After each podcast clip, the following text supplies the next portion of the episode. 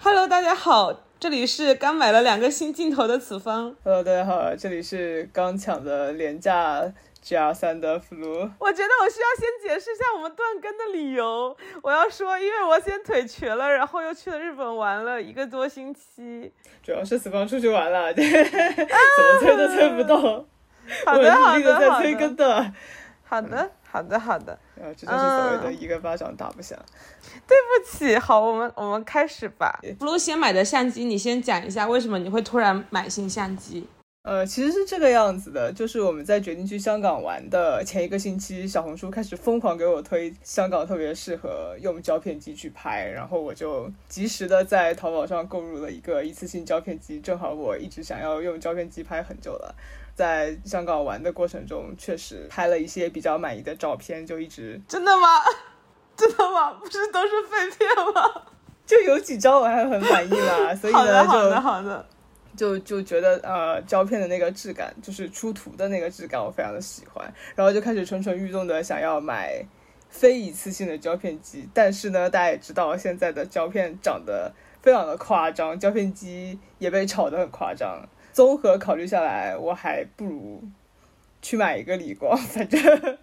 所以理光只是代餐是吗？胶片机才是你的真爱，哦，胶片机好酷啊！反正嗯。而且你还买了一个不带取景器的理光。啊，我我真的是摸到它的时候才发现它怎么没有取景器，因为我我之前就一直看的是黑卡嘛，然后黑卡的话，嗯。除了黑卡好像在三代之后就一直是有取景器的了，我以为对。理光也会有，对，这个确实是让我很震惊。拿到手之后发现它没有，但是嗯就这样吧，它最后出的出的效果也还蛮喜欢的，唯一不满意的一点就是它稍微有那么一点重，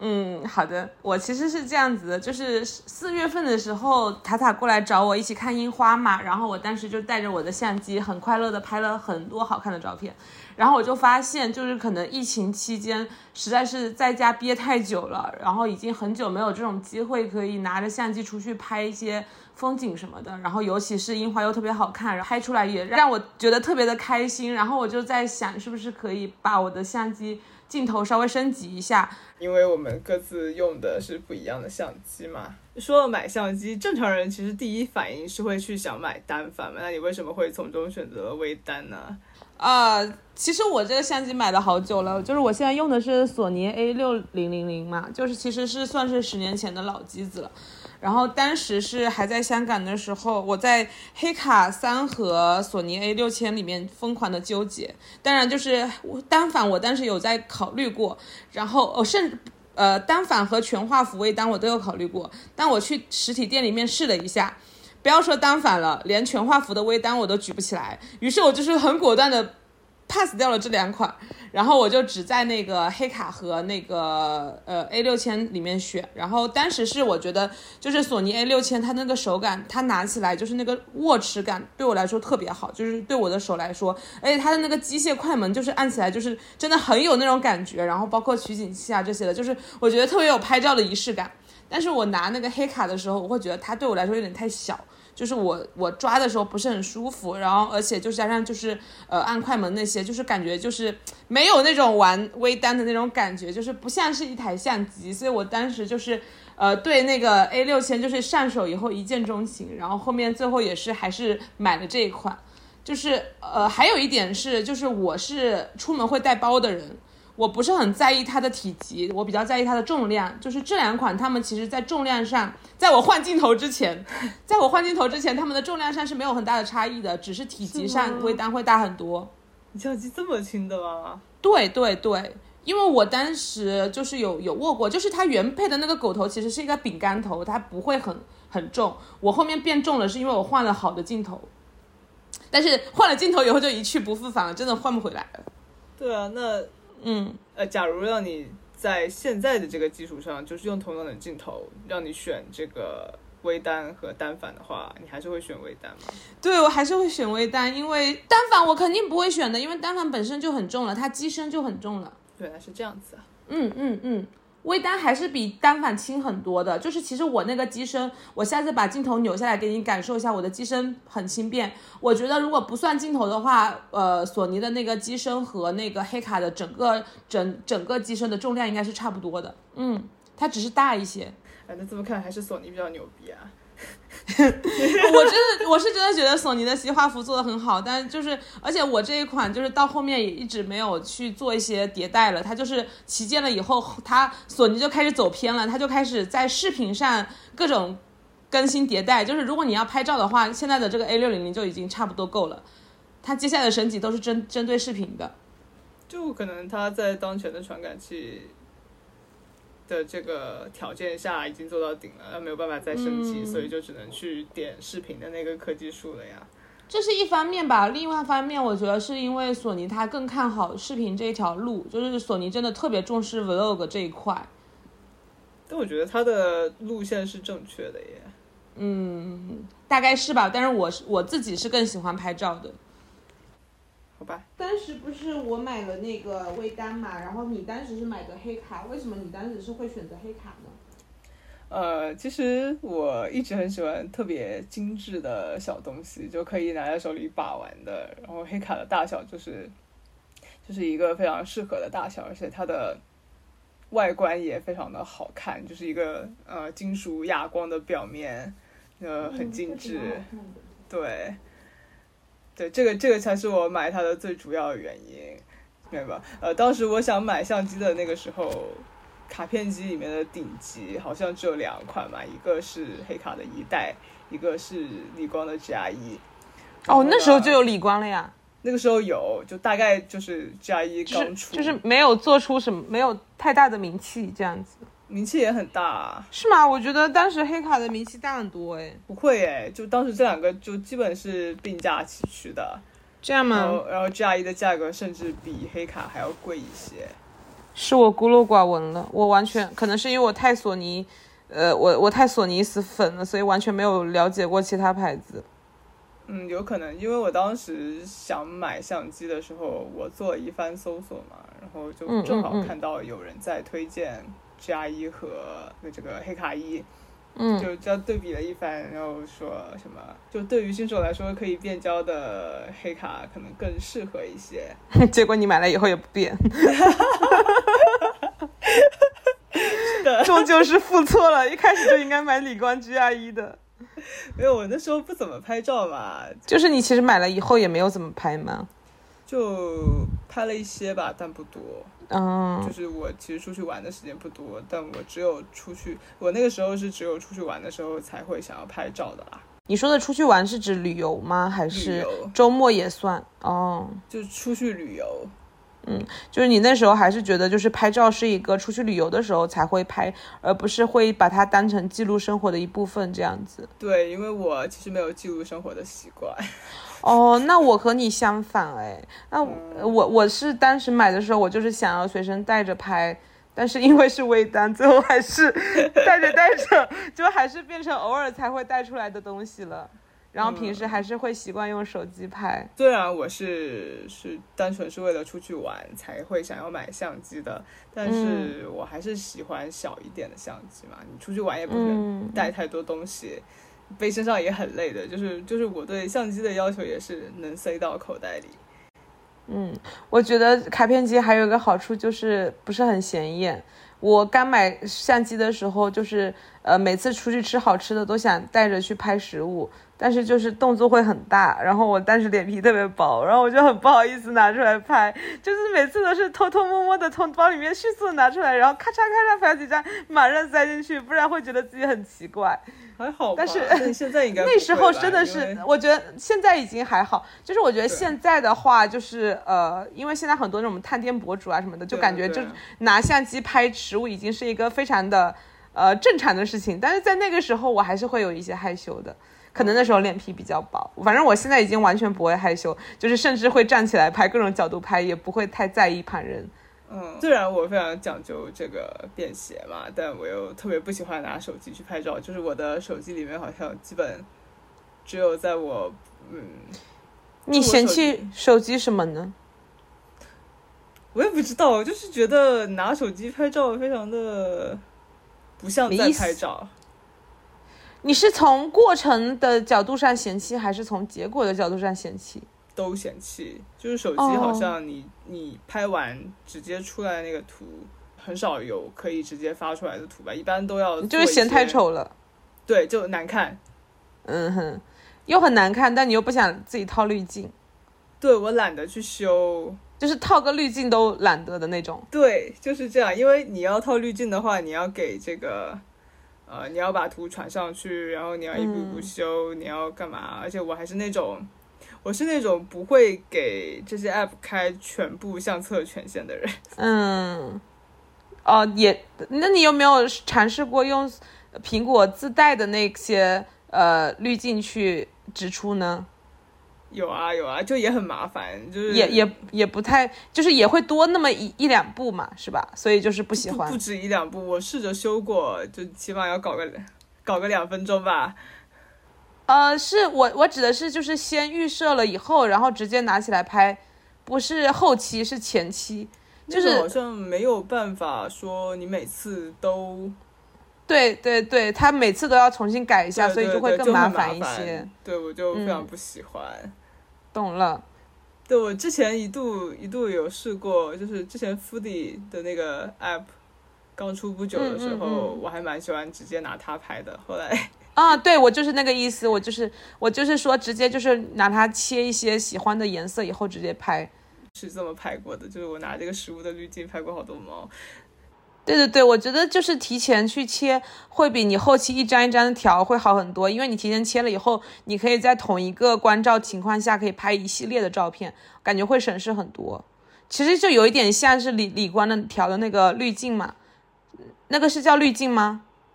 嗯，是滤镜，是滤镜。嗯嗯嗯，呃，这个就又说到，又说回来，就是它少了一点拍照的感觉，就是你只是在戳屏幕，你不是在拍照，我会有这样的一种想法。哦，真的是很在意仪式感的一个人呢。是的，就是这样的人。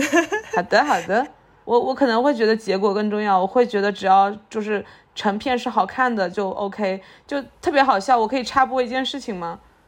你猜呀，就是我我我那个呃国我日本去日本的时候，我第一天用变焦头嘛，然后第二天换成定焦头以后，我就觉得哎呀定焦的画质真的太好了，我那些变焦的我只要用手机补一补，我手机拍出来也很好看啊。然后结果过了两天阴天了，然后我的手机就彻底的不行了，然后就是就是在晴天阳光特别好的室外，我觉得手机拍出来的那个风景还是还蛮好看的，就是从结果上来说我也是喜欢的。但是，一旦有一些阴天啊，一些室内的一些极端条件下，手机就跟不上了，就是完全没有办法有和相机比。所以我是属于比较注重结果的人。我从结果的角度来说，有一些场景手机拍摄满足不了我，我就会希望用相机去拍。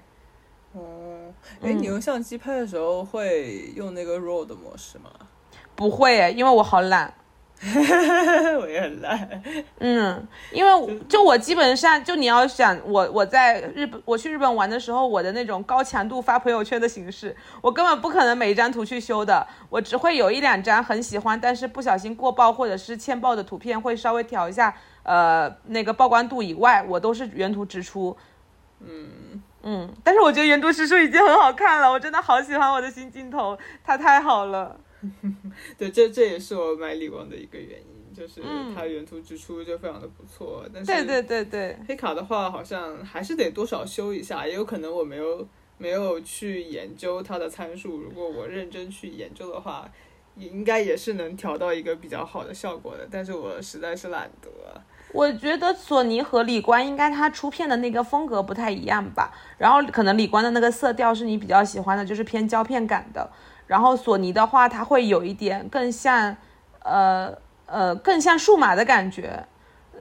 嗯，然后我其实是喜欢喜欢索尼直出的，只是说索尼有的时候它测光，呃，它的白平衡不是那么准的时候，就会变得很丑。但是大部分的情况下，索尼的直出我就已经蛮喜欢的了。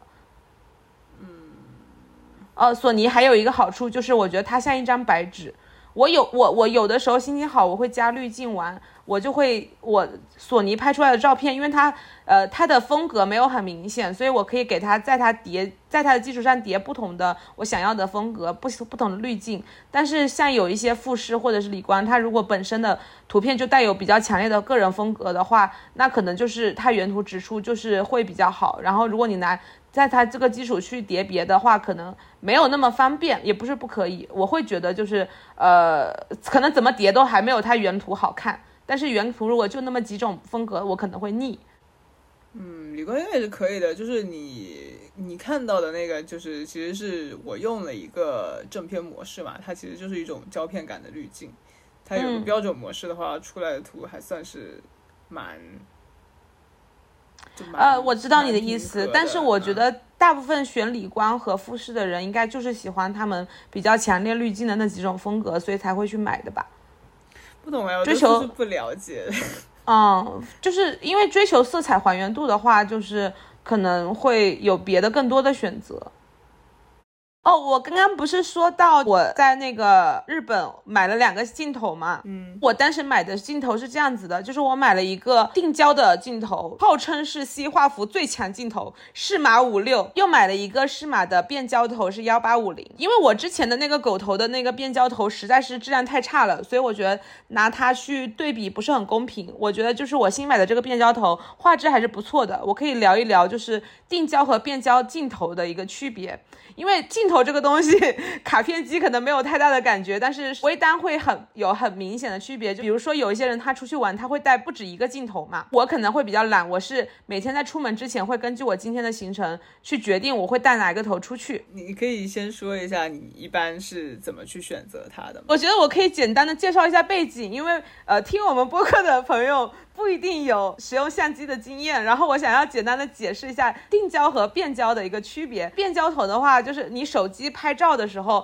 你不是会用去手指可以去做一些放大、缩小吗？它这个其实是数码的变焦，但是实际上你的相机，如果你是变焦头的话，它是可以进行光学的变焦。它通过调整那个镜片之间的距离，它是可以放大你的画面的。其实这个对于呃用过相机的人应该有一个直观的感受，就因为基本上傻瓜机都是可以支持这种光学变焦的。定焦头呢，它就是一个固定的一个镜头，它是不能调焦距的，所以它能拍到的画面的那个尺寸是固定的。当然你可以进行数码变焦，但是它光学的那个焦。焦段是固定的，手机就是一个很典型的一个定焦的一个镜头，就包括后面苹果出了好几个头的，它其实也是不同的定焦头做了一个组合，这就是一个定焦和变焦的一个区别。我刚刚要说的是，在做定焦和变焦之间选择，对吗？首先就是在同样的价位的前提下，就是定焦的质量一定是比变焦好的，因为定焦的那个结构比较简单嘛。所以就是你在相同的预算下，你可以买定焦头，你可以买到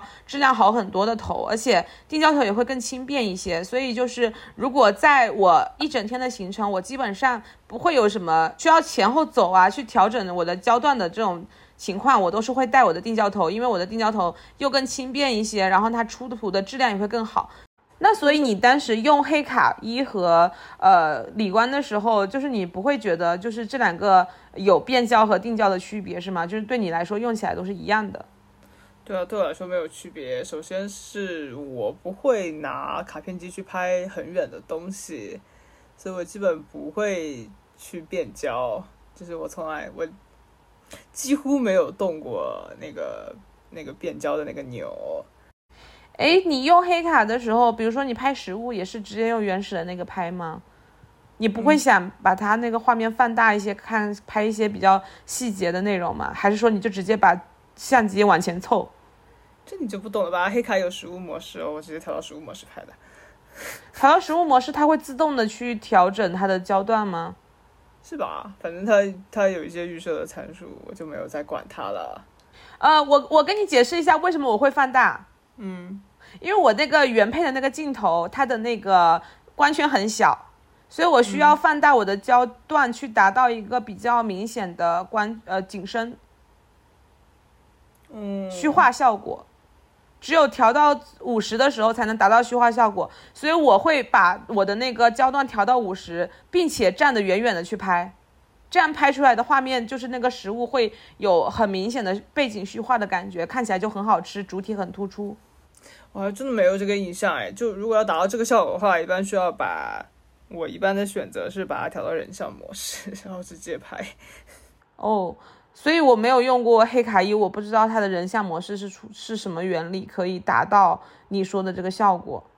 因为我记得黑卡一的光圈也没有很大，或者你没有对我像像你没有像我一样对虚化有一种接近病态的追求。对我没有这种追求。好的，就我我我真的没有很 care 虚化哎。我我拍实物，我拍其他无所谓，但我拍实物非常喜欢虚化，就是我喜欢那种只有我拍的实物是清晰的那种突出的感觉，我觉得这样拍出来的实物看起来特别的诱人。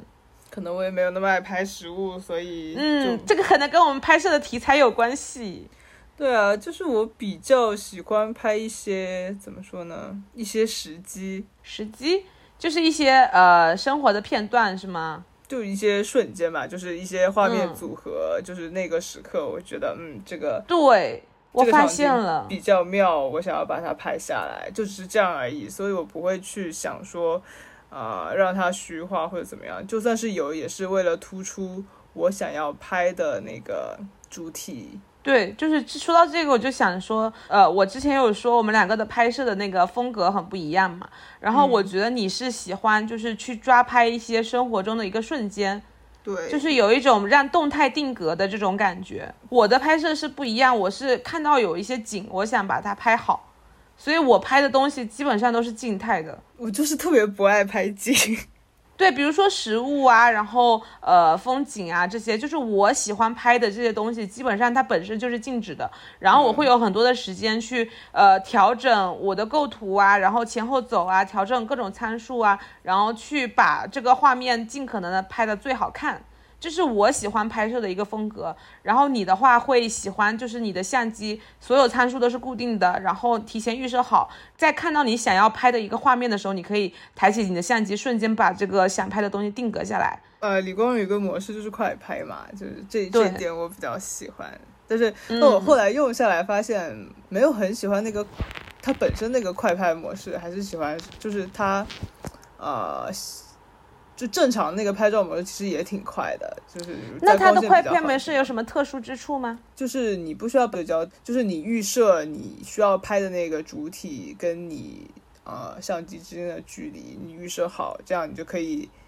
呃拿上直接按拍，就不需要去办对焦再拍下来，大概就是这么一个东西。那听起来很像是你已经提前想好了你要拍什么以后，然后去进行一些迅速的抓拍。对，就是它它的设定是这个样子，你可以在某一些瞬间去拍它，但是你有时候又不是那么的赶时间，就是你可能有一两秒的余裕去让你去稍微对一下，会会有一个更好的效果。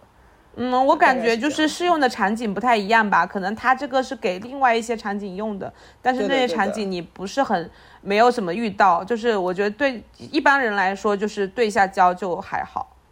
我觉得对焦速度这个也还是蛮影响心情的，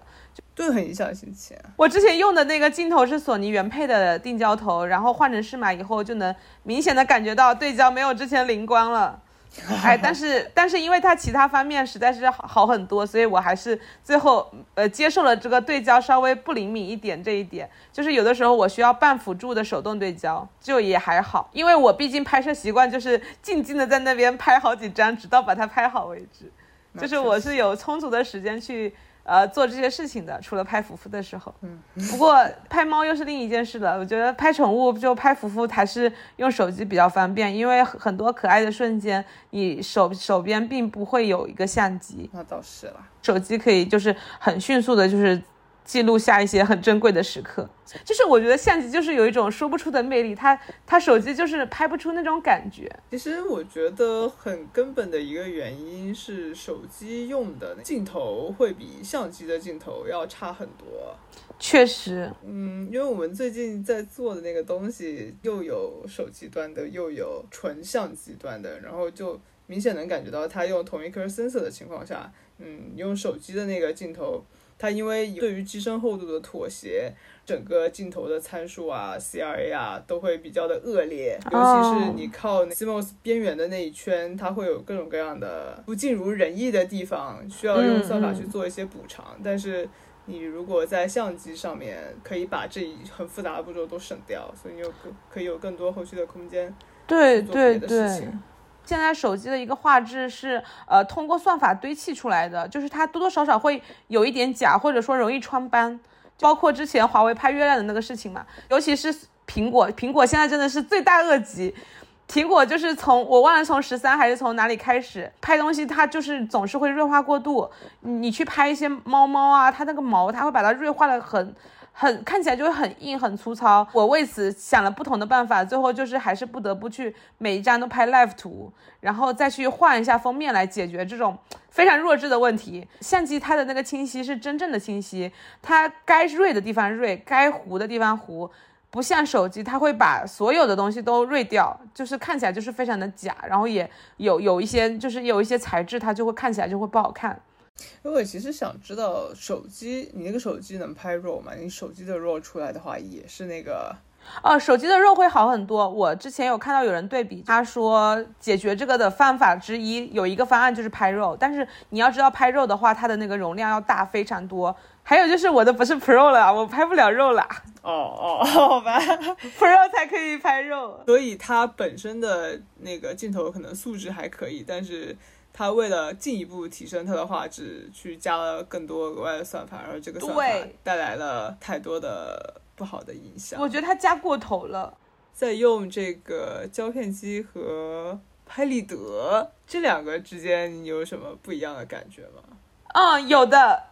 就是拍立得的话，它是立等可取的。胶片机我到现在还没有洗出来，我到现在都不知道我拍了什么，我到现在还在很忐忑。就是我今天刷小红书嘛，然后小红书给我推了一篇笔记，叫“呃，只要我的照片没有发完，我的假期就还没有结束”。我我很认同这句话，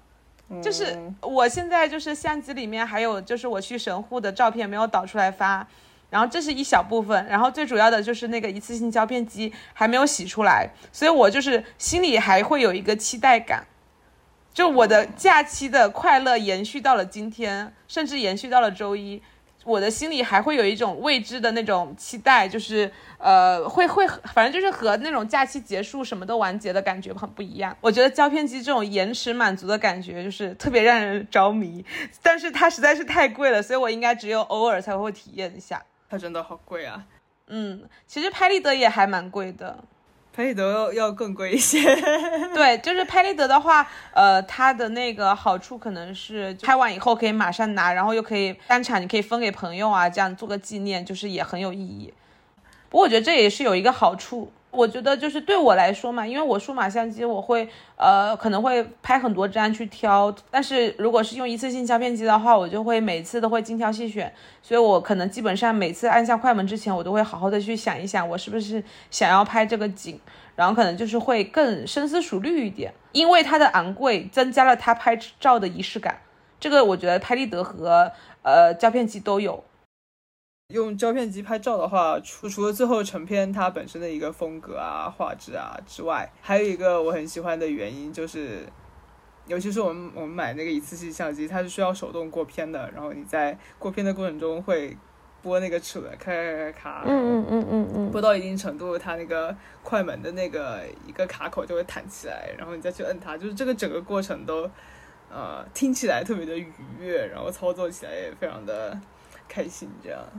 对我觉得机械和电子这一点的区别还蛮大的。就是我拍电子的话，因为它是储存在你的储存卡里面，你每次按快门，你不会有一种那种拍到照片的实感。但是你那个播那个呃胶卷的时候，就会很明显的能感觉到你拍了一张，然后这个胶卷被卷到一边，然后你再拍下一张，就是很明显的一种呃真实的一个物体的一个感觉吧，就是物体写入进去的感觉。嗯，对啊，对，对我觉得这个是就是那个电子没有的。还有一点我特别喜欢胶片机的原因，就是它上面一定会带一个光学取景器，就是你从光学取景器里面看到的整个世界，感觉是和你直接用肉眼去看，或者你从呃相机的屏幕上去看是完全不一样的感觉，就是因为你光学取景器里面周围都是黑的嘛，然后它那个取景器里面可能会有一个金色的小框，就只是这样子而已，然后你就会觉得我，我我只看到这个，然后我就会特别的专注在这一个地方。那我要提问，嗯，光学取景器和电子取景器看起来的差别真的有那么大吗？我没有看过电子的取景器啊，我只看过，我只是说原来是这样吗？你没有看过我的微单的电子取景器吗？你没有发现我都没有玩过你的微单吗？啊，你怎么那么嫌弃我的微单？好伤心。我可能是单纯的嫌弃微单，不是 不是针对你。就我基本上拍照都是能用取景器，我就不会用屏幕。屏幕只是是我我唯一会用屏幕的就是回看照片的时候。对啊，我觉得这个才是在屏幕的作用嘛。但是现在的数码相机，它就直接把取景器给取消了呀，我就只能通过那个那块屏幕去取景。点名批评李光，我非常不喜欢这一点。我觉得这个只是李光取消了，黑卡不是有吗？黑卡是后来加的，而且微单单反都有。微单都有嘛。我没遇到过哦，哦，微单肯定不会都有，因为阿 K 那个就没有。然后阿 K 拍他拍习惯了拍立得和一次性胶片机，他总是习惯性的把眼睛凑到他的微单上，然后发现没有取景器。对啊，我觉得这这这一点就非常的不好。我觉得拍照还是需要那种，就是把眼睛凑上去，才是感觉真的在拍照，哎，不然就很奇怪。取景器确实是一个很棒的东西，就我也是非常沉迷取景器，而且就是索尼的屏幕的质量还蛮差的，所以索尼的那个屏幕上看出来总是觉得就是颜色不太对劲，然后用取景器才能看到它特别漂亮的一个颜色，甚至我觉得取景器的颜色会比传到手机里的那个照片的颜色还好看。啊，因为取景器，如果你用的是电子取景器的话，它那个肯定也是一块专门的屏嘛，然后它肯定专门调过色的嘛。嗯，反正索尼的就是微单的那个电子取景器特别好，特别喜欢。哎那你是不是让可以照着那个取景器？对对，就是大家都在吐槽说那个取景器是那个网，就是那个是网片嘛，然后然后评论就有人说他人人家只是给你提供了一个调色的思路 真的会有这种说法。哎，然后你当时不是呃，你买了那个一次性胶片机以后，呃，把它那个取景器拆下来 DIY 了一下嘛？你要不要讲一下那个？啊，当时就是因为呃 G R 三它没有取景器，然后我就想着怎么样去给它想办法加一个嘛。然后看一下理光它官方卖的那个取景器，它是有取景器卖的哦，它要卖哦一千块。好贵，是的，离谱。然后我就看了一下别的平替嘛，就最便宜最便宜也要两三百，就是成品的光学取景器。嗯，好贵。但这个东西你知道又不能算很有技术含量，因为对，它它就是一个放大镜。它就是两个镜片嘛，就放在一起。我就想着能不能 DIY 嘛，然后搜了一下，真的有人 DIY，但他们就是直接从这个现有的胶片机上去把那个取景器拆下来，然后装上去。嗯这个是一个思路嘛，还有一个思路是只取那个取景器的两个镜片，然后自己打印一个呃外壳再去装上去，这样其实是一个比较优的思路，因为你重新去 3D 打印的外壳，它整个密封性啊、形状啊都会比较好，嗯，就适配的比较好。我一开始也是采用这个思路的，所以呢，我就正好去把之前的那个送去洗的一次性胶片机拿回来，然后也拆了一遍，那个那个还蛮好拆的，而且拆的过程也非常的快乐。呃，嗯嗯然后呃拆下来之后，它能用的部件其实有两个，一个是取景器的部分嘛，那就是两个树脂的镜片。然后嗯还有一个就是它的镜头，还有一个镜片，也有人拿了一个嗯 DIY 的，嗯，会有一些复古的效果。然后主要说的是那个取景器那两个镜片，但是它那个取景器好像是三十五毫米的，会跟呃李光它本身拍的那个稍微有一些区别，但是影响不大。反正我们就是看习惯了就好。对，就看一个景，就一般的思路就是把那两个树脂镜片拆下来，然后去拿现成的呃 3D 打印的那个模型文件去找人去打，打出来之后把它装上去就好了。我本来以为它会这么的简单。3D 打印这个东西它有两种嘛，一种是我们可以看到它是那种就是一圈一圈一圈一圈打出来的，嗯然后打完就直接呃固化好就可以拿来用的，这是一种嘛，那这种是比较便宜的。我一开始是找了这一种，然后给他，结果他打完，怎么说那个精度实在是不够，就完全合不上是吗？不是合不上，就是因为它整个结构的那个整整个键是比较小的，嗯，然后它那个喷嘴喷出来那个东西就它甚至不成形，可以这么理解。就是因为你本身做的东西尺寸太小太精密了，它达不到那个精度要求。对，它的精度达不到，嗯，就它中间可能都不是一个很好的重叠在一起的那个塑料线圈，OK，它就非常的不成型，就没有办法用。然后呢，我就试图去找那种嗯、呃光固化的呃 3D 打印方案，然后问了一圈价格，大概在六十往上。那还是有点小贵的。对，就就没有必要了，然后我就干脆放弃了这个方案。就是如果它六十往上是 3D 打印出来的一个这样一个方案，那我还不如去买六十的取景器，买成品的取景器，就是就他们做好的那种，估计也就七八十。对，就是因为那个是量产的嘛，成本不一样。对，闲鱼上也有卖一些啊、老的胶片机的取景器拆机件，就是他们那些 闲鱼上的胶片机也蛮蛮有意思。哦，就是现成的一些取景器是吧？对，它是直接从上面拆下来，就不需要 3D 打印了。对，就它是一个完整的结构，嗯，就直接拿那个，那个还便宜，那个一个你买来也就二三十，哦，那好便宜，好划算哦。对，呃，它是是它是整个的结构嘛，所以你什么都不用做，你只要搞一个冷靴把它粘上去就可以用了。所以我最后就是哦用的这个方案。哦，原来最后那个是是这样来的。但但是我觉得就是这么一个拆机的过程，折腾的过程还是蛮有意思的。对啊，就是我已经折腾了一遍，我对它足够了解。对对对对，至少就是一次性胶片机里的世界你已经见过了。对，然后有了这次经历之后，我甚至会想说去闲鱼收一个，呃，胶片机，坏了一半的胶片机，我自己拿来修一修，说不定就能用了呢。那这这样可以省钱是吧？对，那么但是嗯，但但是但是我我了解了一圈，呃，发现大家都会修，大家都拆过一次性相片机了。不不不是是这样的，就是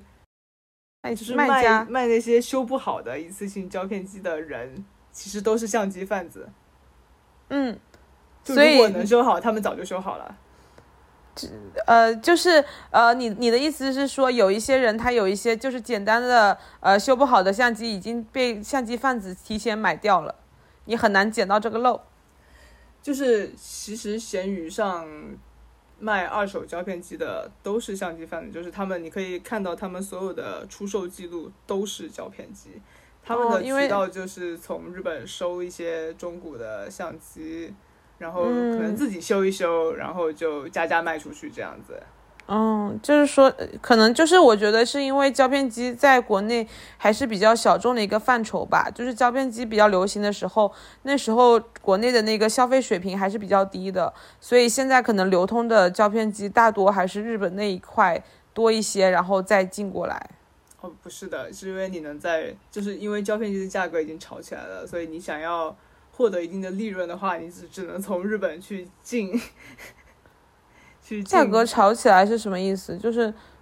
就就是说国内的炒起来了，但是国外还没有炒起来的意思吗？对，就是国外价没有那么高，你想要从中获得足够多的利润的话，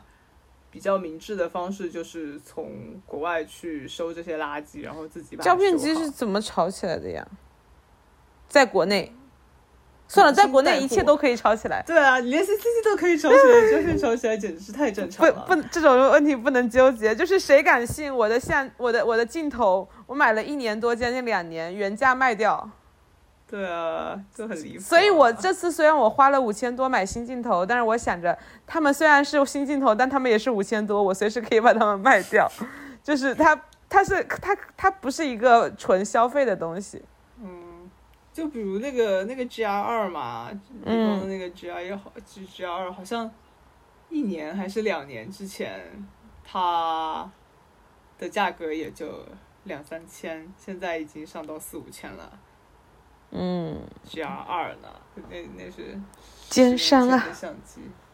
十年前还是五年前的相机了。我我我的我的我的那个微单也是十年前的相机，现在也是被炒的，就是偏高，就是它不值得那么多钱，现在也还要两三千，就还蛮离谱的。就很离谱啊！不，你想黑卡一都能上到一千一千五呢？嗯，对啊，所以嗯就是这样。所以我觉得，如果那些相机贩子卖的有瑕疵的胶片机的话，我自己应该也不太可能修好。而且它价格也不便宜，就是对，就已经已经炒起来了嘛。就他们卖的话，就这种呃有瑕疵，比如说什么快门动不了，或者是